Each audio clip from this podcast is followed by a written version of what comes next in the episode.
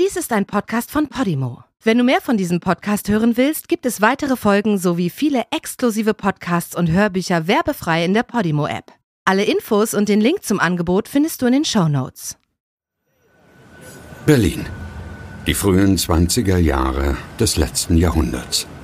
Die ehemalige Hauptstadt des Deutschen Kaiserreichs ächzt unter steigender Inflation, Armut, Hunger und Gewalt. Und dennoch suchen viele Menschen ihr Glück in der lärmenden Metropole, die vielleicht am Ende doch eine winzige Chance auf etwas Wohlstand verheißt, etwas, das in der Provinz schlicht unmöglich ist. Und so machen sich neben Ex-Soldaten auch viele Frauen, vor allem junge Frauen, fast noch Mädchen oder verarmte Kriegswitwen auf den Weg nach Berlin. Sie landen zuerst am Schlesischen Bahnhof, einem rußgeschwärzten, düsteren Bau, umströmt von tausenden Reisenden, Bettlern, Kriegsversehrten, Huren und Tagelöhnern. Unrat, Müll und stinkende Pfützen säumen die Straßen ringsum. Aus den Mietskasernen krakeelen die Kinder. In den Waschküchen dampfen zischend die Kessel. Das Klappern in den Souterrains der Handwerksstuben vereint sich mit dem Hupen der Automobile und dem Pferdegetrappel der Droschken und Fuhrwerke. Unweit von dort, an einem unscheinbaren Wurststand, lauert mit eisigen Blicken der Tod. Das Schlachtermesser fest in der Hand wartet Karl Großmann auf sein nächstes Opfer, während er einen kleinen Schritt zurück in den Schatten seines Verschlags macht und dabei abtaucht in seinen dunklen Ort. Er kam 1914 nach Berlin. Er hat irgendwie geschafft, sich vor dem Krieg sozusagen zu drücken und hat gemordet bis 1921 und ist dann gestorben 1922 in seiner Zelle auf eigenen Wunsch, wenn man das so sagen kann. Dunkle Orte.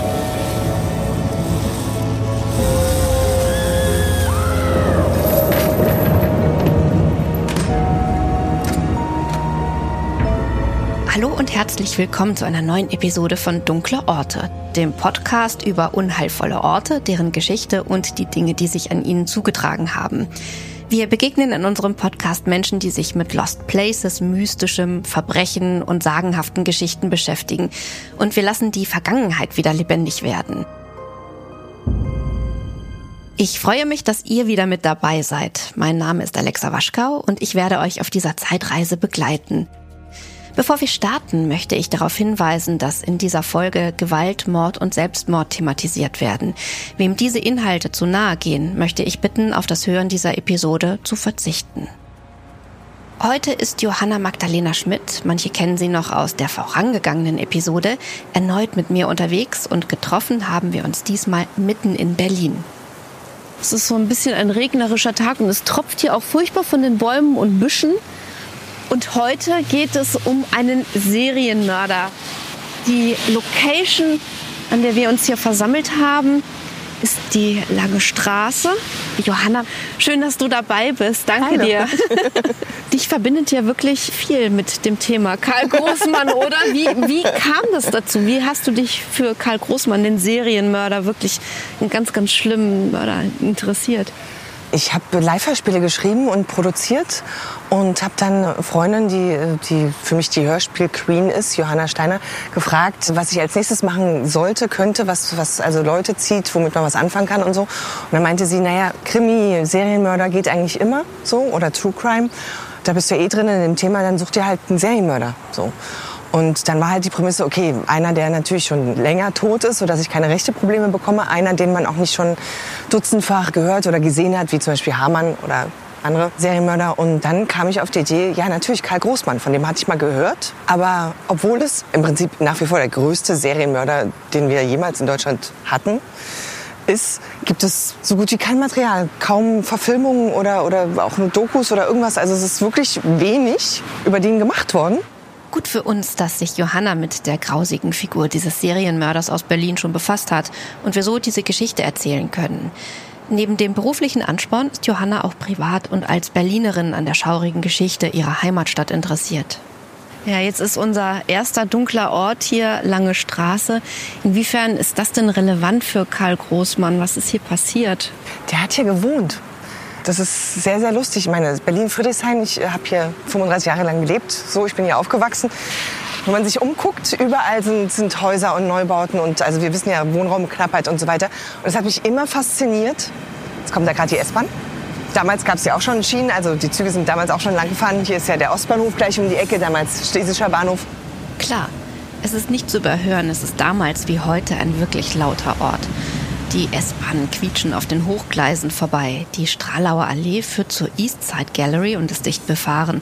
Apartmenthäuser und Bürotempel reihen sich hier aneinander. Touristen strömen auf dem Weg zur Oberbaumbrücke vorbei. Eigentlich dürfte es diese Brache, auf der wir hier stehen, gar nicht geben. Ist ja nicht verwunderlich, dass Berlin sich über die Jahrzehnte sehr verändert hat. Fotos und weiterführende Infos findet ihr übrigens bei Instagram unter Dunkle Orte Podcast. Das gilt für Berlin und auch für die anderen Städte und Orte, die ich im Laufe der Serie besuche. Mich hat hier immer fasziniert, dass diese Stelle, nur diese Stelle, wo sein Wohnhaus oder dieser Wohnkomplex stand, die ist nie wieder bebaut worden. Das Haus ist zerbombt worden und seitdem sind hier Bäume. Ja. Das ist die einzige Stelle. Hier ist so ein Bauzaun drum. Man weiß immer nicht, passiert mit dem Gelände was oder nicht. Seit 20 Jahren passiert damit gar nichts. Davor ist ja auch noch eins der alten Gebäude erhalten geblieben, die von 1800 irgendwas sind. So ein altes Fabrikgebäude noch mit Kutscheneinfahrt und allem. Und dieses alte Gebäude und dahinter dieser wahnsinnig leere Platz, wo Karl Großmann gewohnt hat und vor allen Dingen, wo er gemordet hat. Waltraud schaut Karl Wilhelm von der Seite an. Sie hat sich bei dem Mann untergehakt, um wenigstens etwas Würde beim schnellen Schreiten über den verdreckten Rinnstein zu wahren. Oh Gott, er ist wirklich kein schöner Mann. Gelbe und graue Bartstoppeln ziehen sich von den trockenen Lippen, die seine schlechten Zähne nur unzureichend verbergen, den knorrigen Hals hinunter, der von einem speckigen Kragen eingerahmt ist. Dieser Mann stinkt nach dem Ruß des Bahnhofs, nach kaltem Tabak und Schweiß. Waltraud schüttelt sich. Es ist kalt und sie fröstelt. Der billige Schnaps und die ranzige, lauwarme Bockwurst an seinem heruntergekommenen Verkaufsstand haben sie nicht gewärmt. Und dafür hat sie einen ihrer letzten Groschen ausgegeben. Trotzdem ist sie jetzt wenigstens etwas angetrunken und auf dem Weg durch die lange Straße, wie sie auf einem Schild gelesen hat. Dunkle Fassaden, hier und da eine Gaslaterne, Geschrei von zu vielen Kindern in zu kleinen Buden. Und doch ist es aufregend. Berlin, das große Berlin, ganz anders als ihr verschlafenes Dorf bei Pasewalk. Ihre Habseligkeiten in einem kleinen Pappköfferchen unter dem Arm gepresst, ist sie vorhin einfach mit diesem Karl mitgegangen. Sie vermutet, dass sie ihm nachher sicher auf die eine besondere Art zu Diensten sein muss. Die Art, die alle diese Kerle wollen. Der Preis, um ein Lager für diese erste Nacht in Berlin zu haben. Das ist nicht so schlimm, wie es scheinen mag. Sie hatte viele Männer, seit der Krieg zu Ende ist und ihr Fritze vermutlich irgendwo in Belgien unter der Erde liegt. Keiner hatte ihn finden können. Nicht einer der neuen Kerle, die sie kennenlernte, ist geblieben. Alle haben sie irgendwann beklaut und betrogen. Und dann gab es Tratsch im Dorf, als der Landarzt, für den sie seit 20 Jahren arbeitete, sie einfach rausschmiss und durch eine jüngere Göre ersetzte, die jetzt in ihrer Kammer wohnt. Sie schaut sich um. Es ist fast dunkel. Niesel setzt ein. Die Straße leert sich jetzt. Nur hier und da ein grimmiger Blick hinter dreckigen Fenstern und knallenden Läden.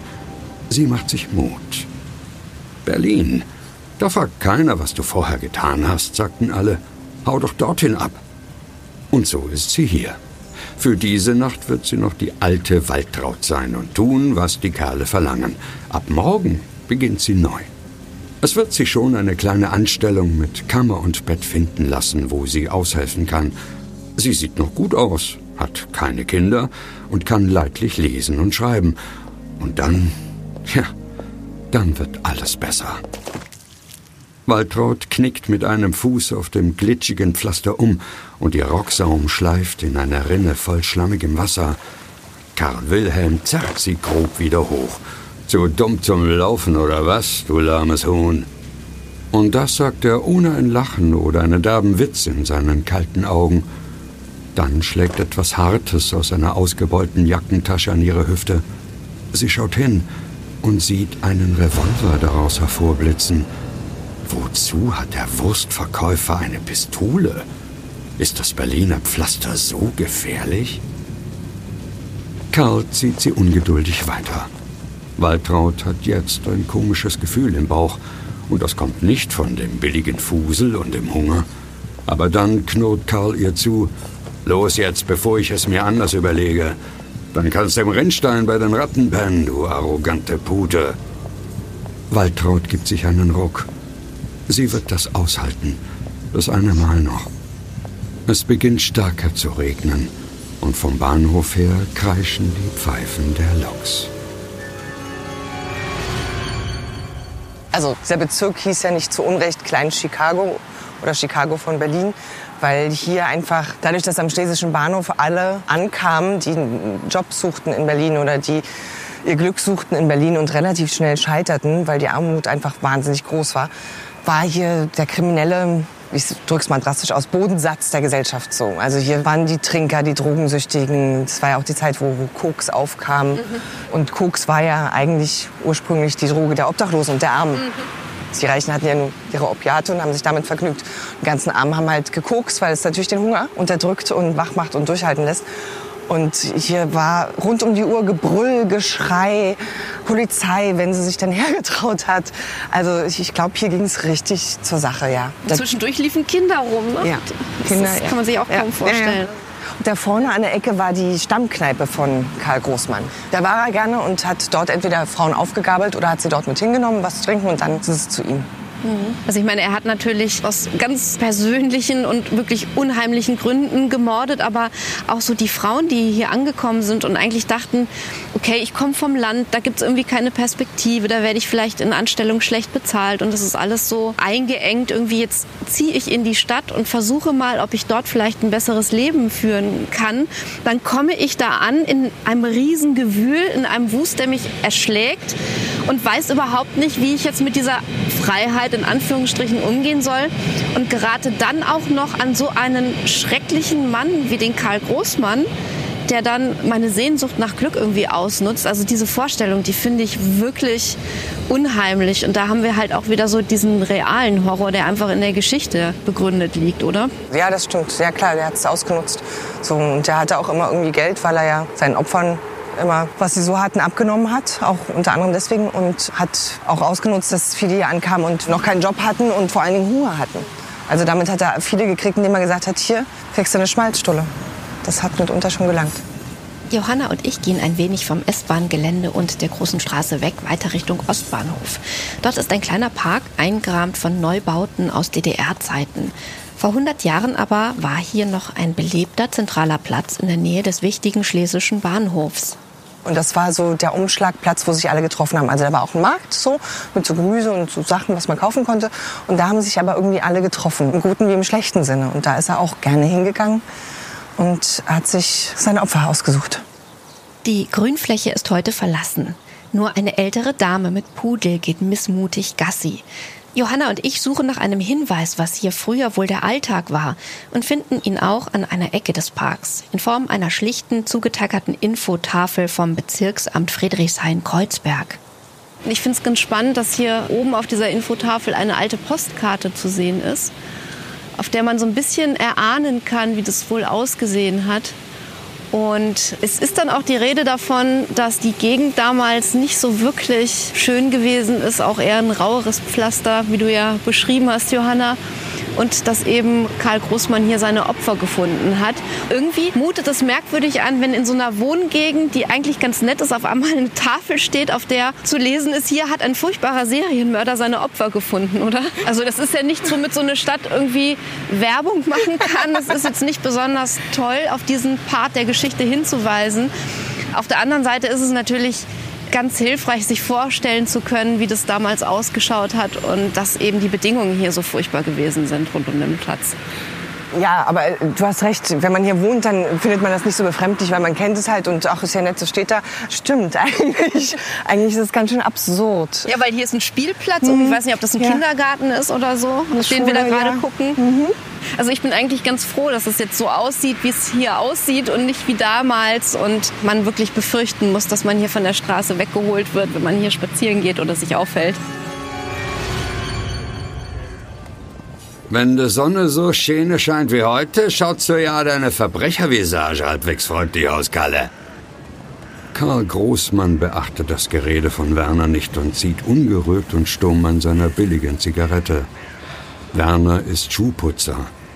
Er hat seinen Klappstuhl und die zerbeulte Metallkiste mit Schuhwichse, Bürsten und Lappen neben die Parkbank gestellt, die schon ganz blank gewetzt ist glatt gebonert von den Hinterteilen der Tagelöhner und Obdachlosen hier am Andreasplatz. Karl Großmann spuckt dünnen Tabakrotz in einem hohen Bogen aus. Dann spricht er tonlos, ohne Werner anzuschauen. Lieber hässlich als so eine arme, dumme Sau wie du. Und für dich bin ich Karl. Und diesem Karl schuldest du 20 Mark. Schon vergessen? Zurückzuzahlen bis gestern. Och, Kalle, Karl, dit weißt du doch, dass es gerade nicht geht. Meine Olle hat letzte Woche meinen vierten Racker geworfen. Die kickst du nur an und dann ist er auch gleich schwanger. Werner legt Karl Großmann dabei kumpelhaft die Hand auf die Schulter. Großmann reißt die Hand herunter und presst die knochigen, dünnen Finger Werners in seiner schwieligen Riesenpranke fest zusammen. Werner brüllt vor Schmerz laut auf. So laut, dass ein paar Passanten kurz zur Bank und den beiden hinüberschauen. Bist du wahnsinnig, du Holzkopf? Ich brauch meine Pfoten noch. Werner reibt sich die Hand, die Karl wie einen alten Lumpen sofort wieder hat fallen lassen. Werner knurrt halb in sich hinein. Sonst gibt's den Zwanziger nie zurück. Was bist du nur für ein Unmensch? Da merkt man wieder, dass du nicht von hier bist, elendiger Bauer. Karl Großmann zündet sich ungerührt eine neue Zigarette an und spuckt wieder aus. Deine älteste Tochter ist doch in einem guten Alter. Die kann dir schnell die 20 Mark besorgen. Hier am Platze gibt's viele Herren, die gern mal an der kleinen Inge schnuppern würden. Er schaut jetzt Werner direkt und durchdringend aus seinen kalten Augen an. Der Schuhputzer springt wütend auf, schnappt sich sein Blechköfferchen und den Klappstuhl, er schaut auf Karl Großmann hinunter. Spinste, Kalle, die ist zwölfe. Das sind Kinder. Und egal, wie die gehören nerven und den Hals nicht vollkriegen können. Aber sowas denkt nur Kanaillen wie du, Kalle Großmann aus JWD. Werner wendet sich ein wenig zu theatralisch zum Gehen. Und ein Zwanziger kriegst du wieder, wenn die Inflation ihn gefressen hat. Dann zieht der Schuhputzer los, rüber zum schlesischen Bahnhof. Vielleicht läuft es heute besser mit der Kundschaft, denn die Sonne scheint und wer will da schon staubige Schuhe haben? Karl Großmann war kein Berliner. Sein Leben begann in der Provinz nördlich von Berlin. Er hatte, wie viele Menschen im ausgehenden 19. Jahrhundert, keinen besonders guten Start. Schlimm, sehr, sehr schlimm. In Neuruppin ist er aufgewachsen mit mehreren Geschwistern und einem alkoholkranken Vater, der extrem gewalttätig war. Epileptiker war er. Seine Schwester hatte auch Epilepsie. Und der Vater hat also seine Frau und die Kinder sehr, sehr, sehr schlimm geprügelt. Er war furchtbar, kann man nicht anders sagen. Also war auch bekannt dafür in der ganzen Stadt, dass er prügelt und trinkt. Und ich weiß nicht, wie ich es anders beschreiben soll, aber ich fand es heftig. Seine Schwester war lange Zeit dann in der Psychiatrie und hat dann alleine gelebt und ist auch früh gestorben. Und mindestens einer seiner Brüder ist auch ins Gefängnis gekommen wegen Vergewaltigung, wegen gewaltsamer Vergewaltigung. Mit dem anderen Bruder bin ich mir jetzt gerade nicht so sicher. Aber die Familie war komplett zerstört. Kann man nicht anders sagen. Wir reden hier von einer Zeit, die in Europa ohnehin von bitterster Armut geprägt war. 1863 gab es in Neuruppin zwar etwas Industrie für Papier- und Metallwaren und die Eisenbahn erreichte die Provinzstadt auch schon bald, dennoch war es für eine vielköpfige Arbeiterfamilie sehr schwierig, auch nur halbwegs über die Runden zu kommen. Vielleicht sogar schwieriger, als wenn die Großmanns richtig auf dem Land gewohnt hätten und sich so hätten selbst versorgen können. Der junge Karl Großmann versucht deshalb zeitig einen Job zu erlernen, der ihn zumindest leichter an etwas Essbares herankommen lässt. Hat denn Karl Großmann zu irgendeinem Zeitpunkt mal einen ordentlichen Beruf ergriffen, irgendwie eine Ausbildung gemacht, wo man sagen könnte, der kriegt vielleicht sein Leben irgendwie in den Griff? Nein. Er hat mal sechs bis acht Wochen eine Ausbildung bei einem Fleischer gemacht, bei einem Metzger, was dann auch wieder leider Gottes nur förderlich war für sein Morden. Das war aber auch schon alles. Karl Großmann kann also mit Messern, Fleisch und Knochen umgehen. Wir wissen aber, dass er erst 1914 nach Berlin kommt und auch nicht zur Armee einberufen wird, als der Erste Weltkrieg ausbricht.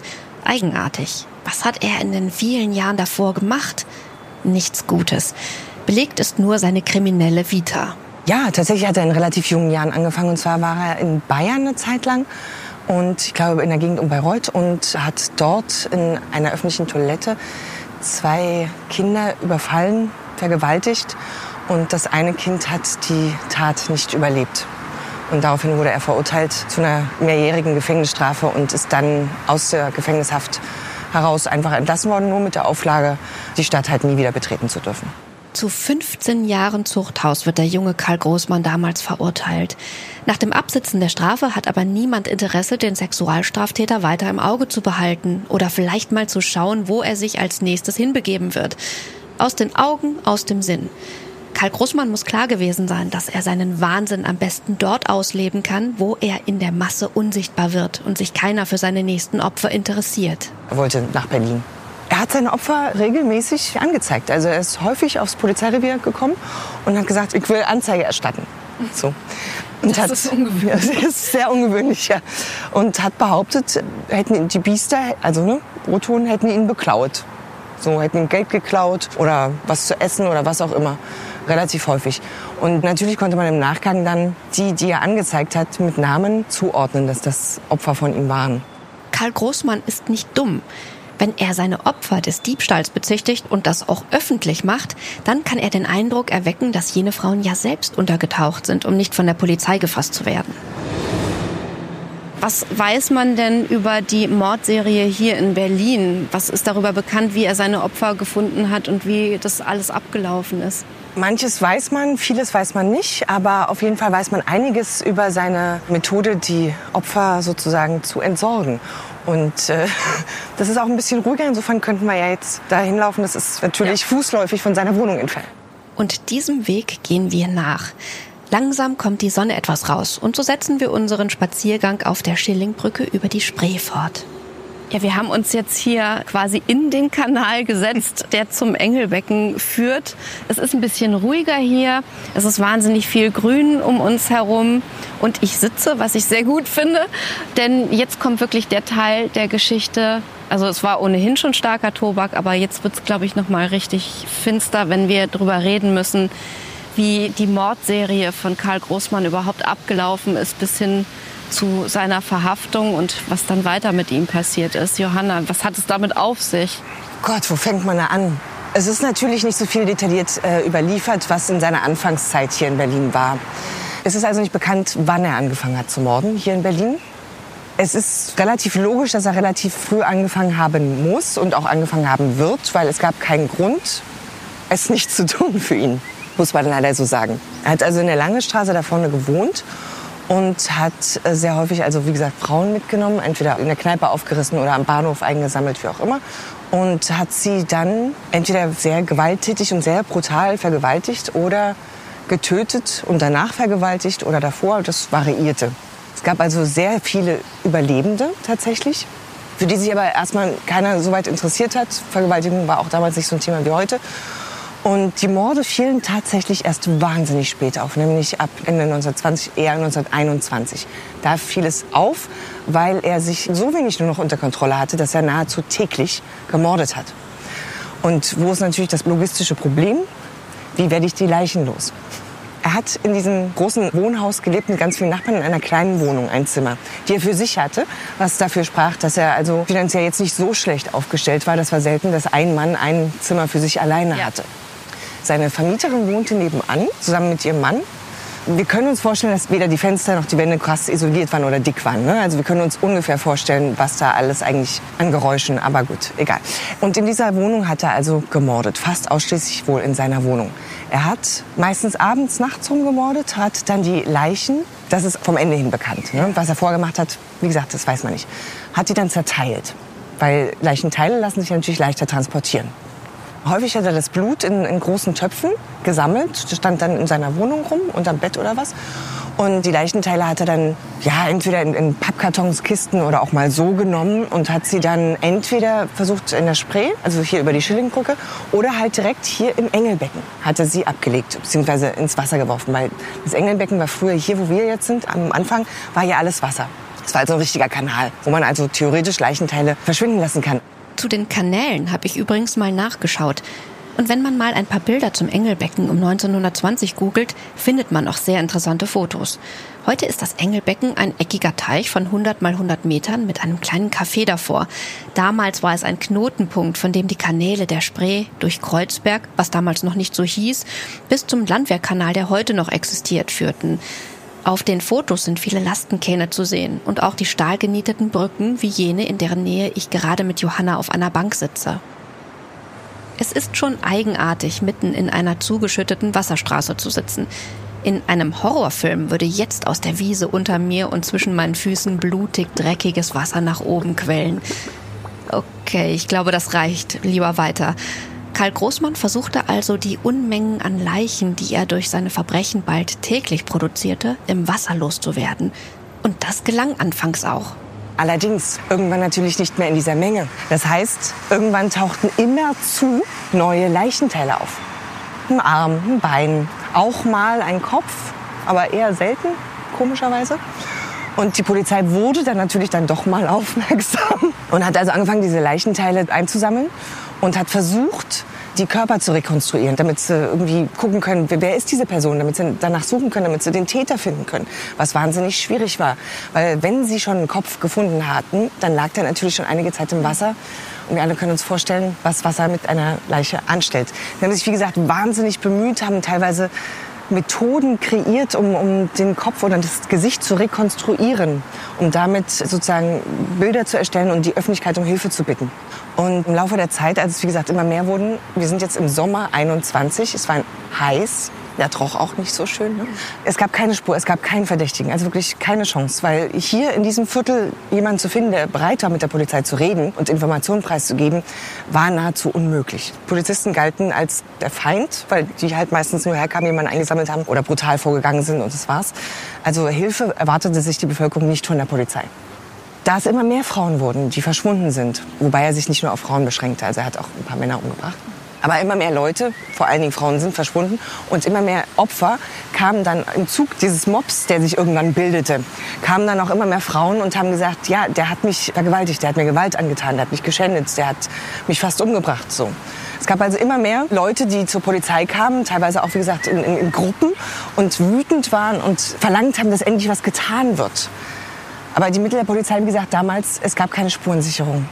Also es gab ein Ermittlungsteam dann ähm, rund um den Kommissar Ernst Gennert, der damals ja sehr, sehr präsent war und ein sehr, sehr guter Kriminalist war, dem wir auch einiges zu verdanken haben in der Kriminologie.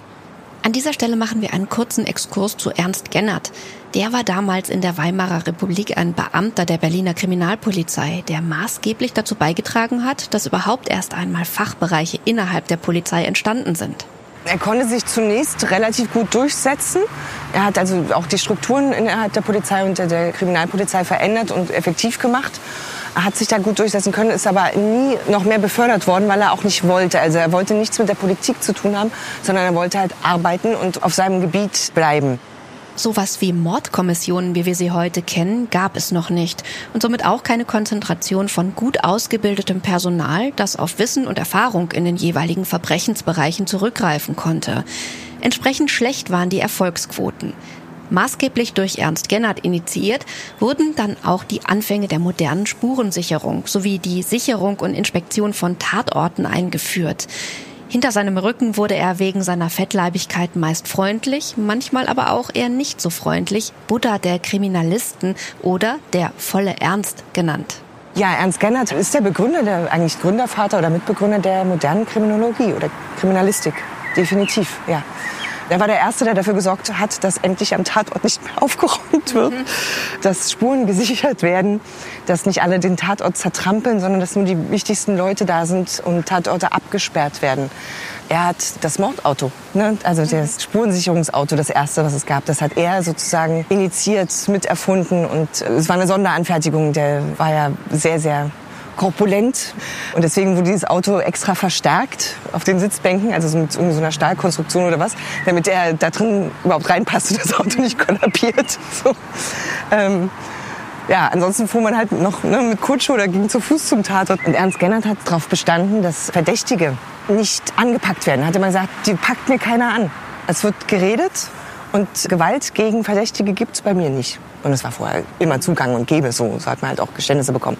Und er hat sich halt mit denen in sein Büro gesetzt. Ein sehr, sehr gemütlich eingerichtetes Büro mit so einem grünen Plüschsofa und Sesseln und so einem Kaffeetischchen und so einem großen, fetten Schreibtisch natürlich und so ein paar lustige Dinge aus früheren Fällen. Er galt natürlich eher als schwierig im Umgang, logisch, weil er sich, wie gesagt, politisch auch nicht vereinnahmen lassen wollte. Und das ging halt gut bis 1933, bis zur Machtübernahme der Nationalsozialisten. Auch dann durfte er tatsächlich noch weiter arbeiten und seinen Posten behalten. Es wurde aber wahnsinnig schwierig. Es wurde immer schwieriger und dann 1939 war klar, dass er, ich glaube, Krebs hatte und relativ schnell sterben wird. Und hat dann noch aus seiner Abteilung eine Frau geheiratet, weil sie Jüdin war, um sie zu retten. Sechs Wochen vor seinem Tod hat sie auch gerettet und ist dann gestorben. Ich finde das eigentlich ganz schön, dann auch über Menschen zu sprechen, die wirklich ihr Fachgebiet revolutioniert haben. Und es scheint mir auch wirklich ein herzensguter Mensch gewesen zu sein. Also vielleicht schwierig, grantig oder wie auch immer, völlig okay. Aber eine schillernde Persönlichkeit und äh, jetzt so aus der Warte, aus der Rückschau wirklich sympathisch. Ja, finde ich auch. Ich glaube, wenn er sein Stück Kuchen bekommen hat, dann war er nicht mehr so grummelig. Das kann ich gut verstehen. Seine Sekretärin hat ihm immer Kuchen gebacken und in die Schublade gepackt, heimlich so. Das ich sehr süß. Ich hätte ihn gerne mal kennengelernt. Zu Ernst Gennert gibt es echt viel Literatur. Krimis, aber auch Fachbücher. Es lohnt durchaus, sich intensiver mit diesem Ausnahmemenschen und Kriminalisten zu beschäftigen, der 1939 gestorben ist. Aber zurück zu Karl Großmann, der ab 1914 sein Unwesen an den Kanälen rund um das Engelbecken in Berlin treibt. Man muss sich vorstellen, der Tatort, wenn es einen gab, wurde ganz schnell blitzsauber gemacht, damit, wenn der Kommissar ankommt, es nicht so unordentlich ist. Oh nein. Wirklich, also das, das ja. waren die Methoden ja. damals, ja, bevor Gennert endlich das ja. revolutioniert hat. Also es war wirklich schwierig voranzukommen und irgendeine Spur zu finden. Und damals wurde in der Verzweiflung auch auf eher wundersame Ermittlungsmethoden zurückgegriffen, die eher nach Fantasy oder Science Fiction klingen. Johanna erklärt mir deshalb kurz die sogenannte Optographie. Na dann. Die Optographie, das ist eine Methode, die aufkam bei den Ermittlungen zu Jack the Ripper. Mhm. Da hat sich einer gemeldet, also die Ermittler waren ja damals völlig ratlos und wussten überhaupt nicht mehr weiter. Und da hat sich jemand an sie gewendet und meinte, ich kann euch abzeichnen oder abfotografieren dann später, die Pupille, das Auge des Opfers, weil das letzte Bild, was das Opfer sozusagen gesehen hat, also den Mörder, der brennt sich sozusagen ein. Und äh, ja, dann, äh, wenn man das irgendwie abzeichnen kann oder abfotografieren kann, dann hat man ein Bild vom Täter. So. Daran hat man eine Zeit lang geglaubt, warum auch immer, denn es führt ja nie zum Erfolg. Mhm. Aber gut, es hielt sich hartnäckig. Und teilweise hat man das hier auch noch angewandt, in Berlin Anfang der 20er Jahre.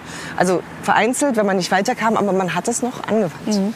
Das ist ja auch irgendwie eine spannende Vorstellung, dass sowas geht, nicht? Und dieser letzte Anblick eines Mordopfers, das hat ja auch wirklich sowas Mystisches, Magisches und kein Wunder, dass man dann irgendwie die Vorstellung haben kann, das muss sich aber einbrennen und wir können es irgendwie ja wieder hervorzaubern oder abzeichnen oder wie auch immer. Und das hat sich ja auch in der Popkultur dann durchaus niedergeschlagen. Ich denke an Serien wie Fringe oder so, wo das dann auch noch mal als Topos eine Rolle spielt. Und ich glaube schon, dass sowas die Gemüter bewegt. Aber es hat eben nichts mit der Realität oder wirklich wissenschaftlich handfesten Methoden zu tun. Die Berliner Ermittler kommen mit ihren sinnvollen Methoden trotz moderner Ermittlungsverfahren in der Arbeit im Fall der unzähligen Leichenteile im Engelbecken nicht voran. Doch dann wendet sich das Blatt. Und irgendwann, wie es so häufig so ist, hat das Glück, der Zufall, wie auch immer, geholfen. Es tauchte jemand auf der Polizeiwache auf, relativ mitten in der Nacht, und meinte, also ähm, meine Frau hat mich hergeschickt, ich habe eigentlich keine Lust, aber Meine Frau hat mich ja geschickt, die besteht darauf, dass sie jetzt mal unseren Nachbarn, dass sie die jetzt da mal nachgucken kommen. Weil da ist immer zu Geschrei zu hören und es nervt, wir wollen schlafen. Da schreit eine Frau heute Nacht schon wieder. Also kommen Sie jetzt dann endlich mal rum. Das hat die Polizei natürlich stutzig gemacht. Sie sind sofort hingefahren, haben die Tür aufgebrochen und haben Karl Großmann bei seinem letzten Opfer gefunden. Marie hieß sie, eine ältere Dame. Sie hat auch noch wenige Sekunden gelebt. Sie haben noch kurz Herzschlag gespürt, noch kurzen Atem. Und dann war sie tot.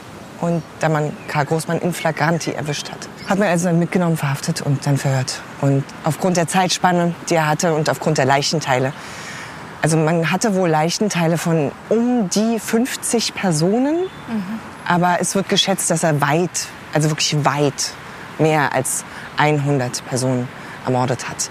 Nachweisen tatsächlich konnte man ihm drei.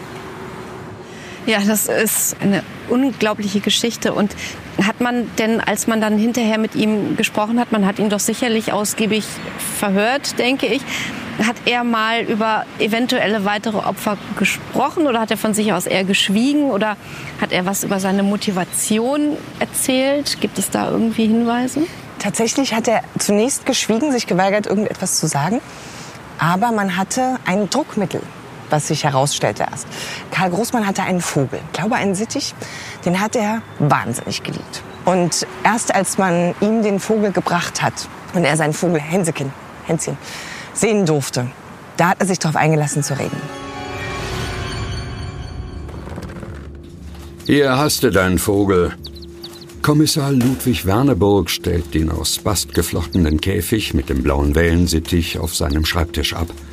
Der Schutzpolizist, der den Käfig hereingebracht hat, grinst, salutiert und verlässt das Vernehmungszimmer.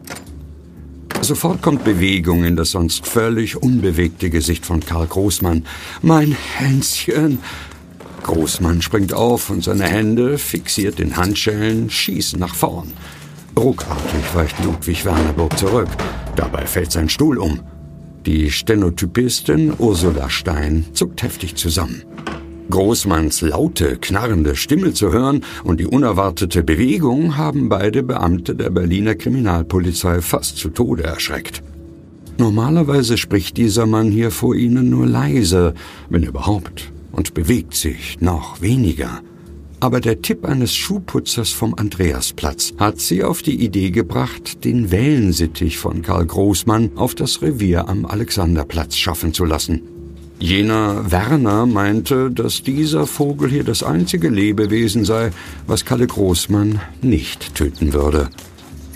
Langsam öffnet Großmann den Käfig, während Werneburg seinen Stuhl wieder aufstellt und sich eine Zigarette anzündet – Vorsichtig klettert der Vogel auf die schrundige Hand des Mörders, während er mit dem gekrümmten Schnabel Schuppen von der Haut knabbert. Mein Hänschen, du hast mir gefehlt. Gib Kösschen. Dabei hebt er den Vogel, der sofort schnalzend Großmanns Lippen berührt, an den gespitzten Mund. Die Stenotypistin streckt ihren Rücken unbehaglich durch. Ludwig Werneburg fällt die Asche von der Zigarette auf den Tisch. Dann fasst sich der Polizist. Also, jetzt sing mal schön, Großmann, wenn dein Vogel schon nicht singen kann. Diese kleine Episode ist recht gut verbirgt. Aber hat der Wellensittich bei der Aufklärung helfen können? Nicht viel. Er hat sich tatsächlich nur zu den paar Mordopfern geäußert und hat das zugegeben. Und zu dem Rest meistens, also er hat nicht angegeben, wie viele Opfer es waren. Ich weiß nicht, ob er es überhaupt selber wusste.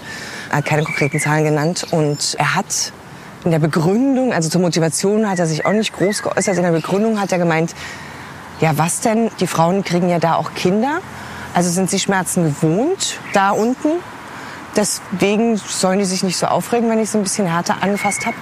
Und er hatte wohl einen abnorm starken Sexualtrieb. Der wurde ihm damals assistiert. Also meinte, ein bis zweimal am Tag ist Minimum, das braucht er.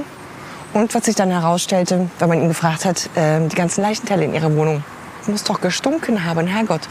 Mal davon abgesehen, dass keiner im Haus was gesagt hat. Ne? Andere Geschichte. Äh, hat sich herausgestellt, er riecht nichts. Er hat seinen Geruchssinn verloren. Ob angeboren oder so, weiß ich nicht. Ich glaube angeboren.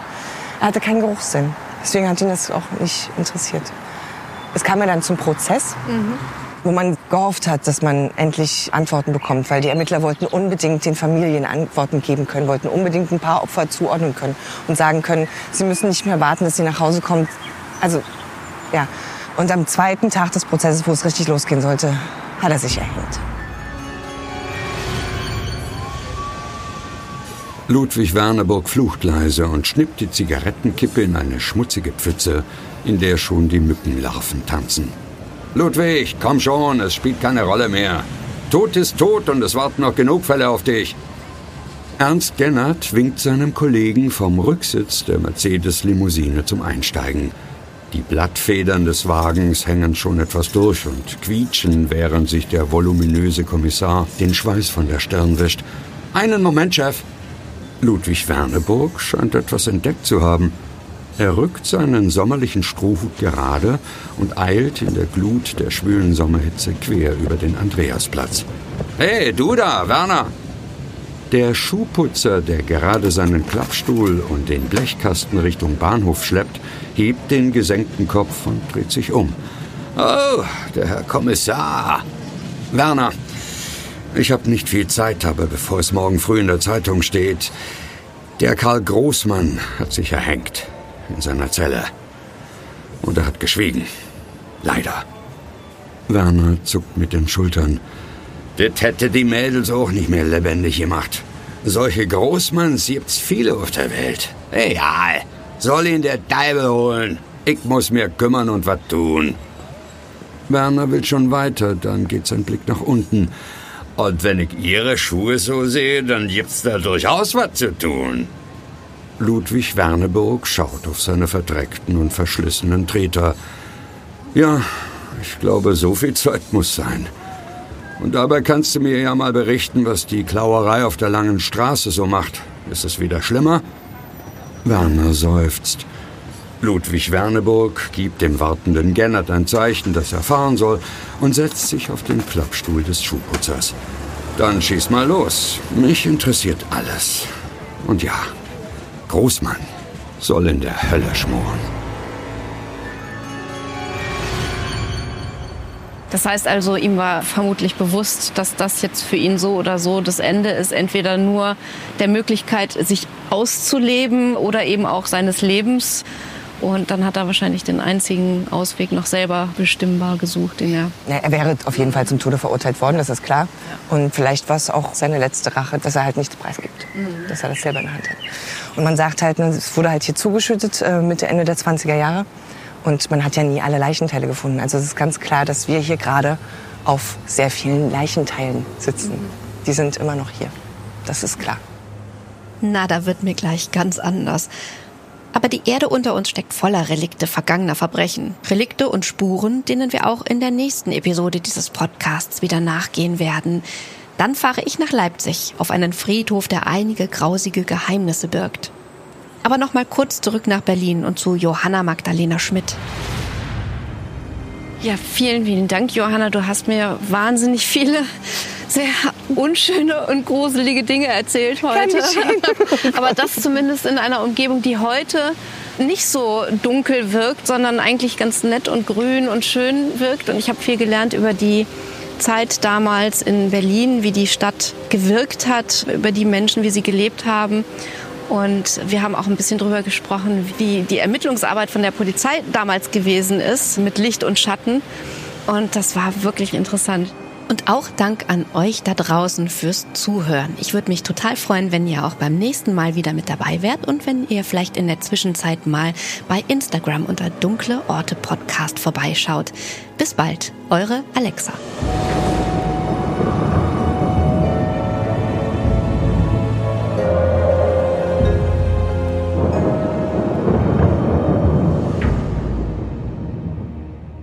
Dunkle Ort ist ein Podcast von Podimo.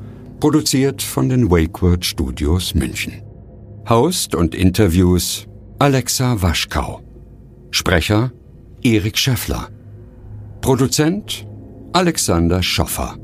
Projektleitung Wakeword Ruben Schulze-Fröhlich. Skript und Regie Lutz Neumann. Wir danken allen InterviewpartnerInnen für ihre Mitwirkung.